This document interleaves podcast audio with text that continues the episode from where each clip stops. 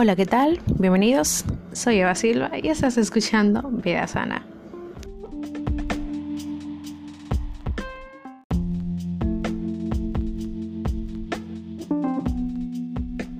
En el podcast de hoy estaremos viendo cómo llevar un estilo de vida saludable para principiantes. No existe una fórmula concreta para vivir mejor y durante más tiempo, pero sí hay determinadas cosas que podemos hacer para evitar el mal consumo de los alimentos. Así de esta manera aprovechar al máximo. Muchos de nosotros estamos preocupados por nuestra salud, queremos vivir más y mejor y para ello debemos cambiar nuestra manera de vivir, adaptando hábitos saludables que nos garanticen un bienestar físico, mental por más tiempo. Sin embargo, si hemos pasado nuestra vida con malos hábitos, comiendo comida chatarra, sentándonos frente al televisor, fumando y demás, se hace muy difícil cambiar de la noche a la mañana. Muchas veces fracasamos en nuestros intentos de cambiar por no lograr mantener en el tiempo esta nueva forma de vida. Normalmente suele estar esto entre nuestros propósitos a principio de años, como es comer mejor, hacer un poco más de ejercicios, pero muchos de nosotros no logramos concretar esas metas. Porque debemos de contar con dos pasos muy importantes, que es la paciencia y la motivación. Porque una vida sana eh, nos permitirá mejorar nuestra calidad de vida, liberarnos del estrés y reducir el riesgo de enfermedades.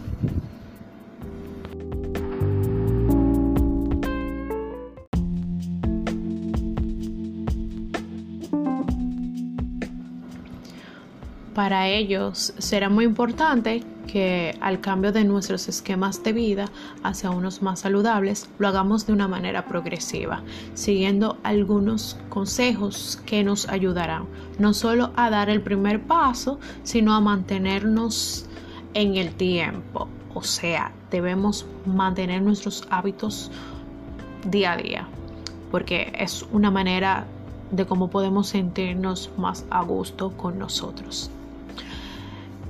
Uno de los que más me ha ayudado es el aceptar que eso se trata de un cambio progresivo. El cambio debe ser progresivo. Es necesario fijarse metas y apuntarlas día a día con eso conseguiremos establecer una especie de rutina hacia nuestra vida saludable. Además, ayudar a hacernos más consciente en lo que comemos y controlar aquellas tentaciones que no son para nada buenas.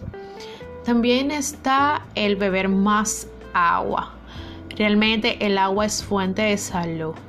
Es mucho mejor que el café y el alcohol. Por lo tanto, abandonaremos un poquito esas bebidas, no del todo, porque como mencioné anteriormente, todo debe ser progresivo. Pero debemos concentrarnos más en la cantidad de agua que consumimos al día.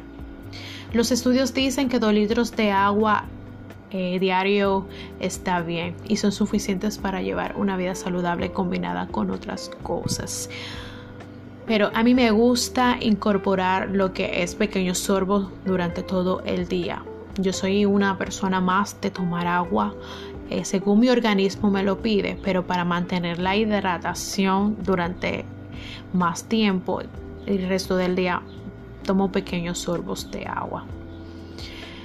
Otro punto súper importante que me ha ayudado es empezar y darle seguimiento a los ejercicios.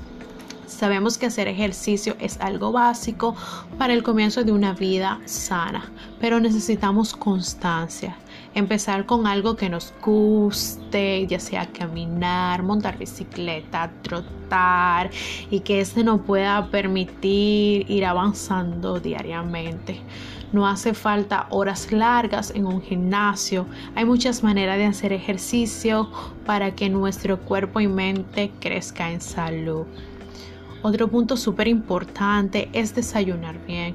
El desayuno es una de las comidas principales del día y como tal es fundamental para hacerlo bien. Debemos desayunar correctamente y de manera abundante, permitiéndonos adaptar y concentrar energías. Las principales fuentes de carbohidrato, proteína y vitaminas y demás deben ser consumidas en el desayuno. ¿Por qué? Porque es el primer alimento del día y es el que nos va a dar las fuerzas necesarias para desempeñar el resto de actividades. Otra cosa muy importante que me ha ayudado a mí es reducir las grasas saturadas. Debemos empezar a cambiar nuestros hábitos alimenticios, especialmente si solemos comer más comidas procesadas que naturales. Algo muy bueno es la combinación de las frutas, verduras, pescados, cereales, las legumbres, que aportan muy buena fuente de energía y nos ayuda a combatir un poquito más lo que son las grasas saturadas. Claro está, otra cosa súper importante es el seguimiento con un especialista en la salud, en este caso un nutriólogo. No podemos hacer cambios de vida o cambios de estilo o cambio de lo, de lo que sea realmente si no es de la mano de un especialista, porque no sabemos qué cosas le pueden hacer bien o no a nuestro cuerpo. Aunque la comida saludable es muy buena, pero hay ciertas personas que tienen dificultades para digerirlas, como está el caso de los celíacos. Son aquellas personas que no pueden consumir nada de gluten. Sin embargo, las harinas contienen bastante carbohidratos y contienen cosas muy buenas para el organismo, pero este tipo de personas no pueden consumirla. Igual las personas intolerantes a la lactosa y es por ello que debemos siempre estar de la mano con un especialista que nos ayude a ser un poquito más fructífero nuestro estilo de vida. Otra cosa súper importante, que el plato tenga mucho color. Debemos comer muchas verduras, hortalizas y frutas. Mientras más color tenga nuestro plato, será más rico y más saludable porque nos va a dar ese deseo de poder comer, nos va a dar esa sensación de que realmente estamos comiendo cosas bastante saludables. Debemos tener también una mente sana, un cuerpo sano, pasa de hacer ejercicio y para comer bien, pero ese debe de cultivarse con una mente sana para encontrarnos mejor en algo básico. Debemos procurar comer más veces y en menores cantidades. Hacer seis comidas diarias es lo ideal. Nos mantiene saciado y nuestro metabolismo se acelerará porque si solamente reducimos a tres comidas y las hacemos en grandes cantidades, entonces nuestro cuerpo va a durar un poquito más en procesar cada uno de los alimentos. El último y más importante de, que a mí realmente me ha ayudado mucho es en el supermercado elegir productos más naturales y menos procesados. Muchas frutas, vegetales, hortalizas, proteínas, animales magras, los carbohidratos altos en fibra como son la avena, el arroz integral y la batata.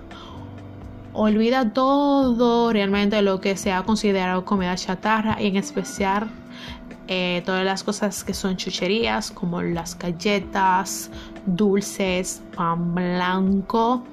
Es súper importante antes de ir al supermercado elaborar una lista. Yo recomiendo que se haga una lista por sesiones. Eh, lácteos, ahí tú pones mantequilla, las leches, los quesos, las carnes, pone porque va a ser la fuente de proteína. Ahí puedes poner cualquier tipo de carne que a ti te guste. Trata de consumir menos embutidos. No será fácil, pero trata de reducir la cantidad de embutidos que ingieres, ya que esto contiene un alto proceso industrial y bastantes químicos.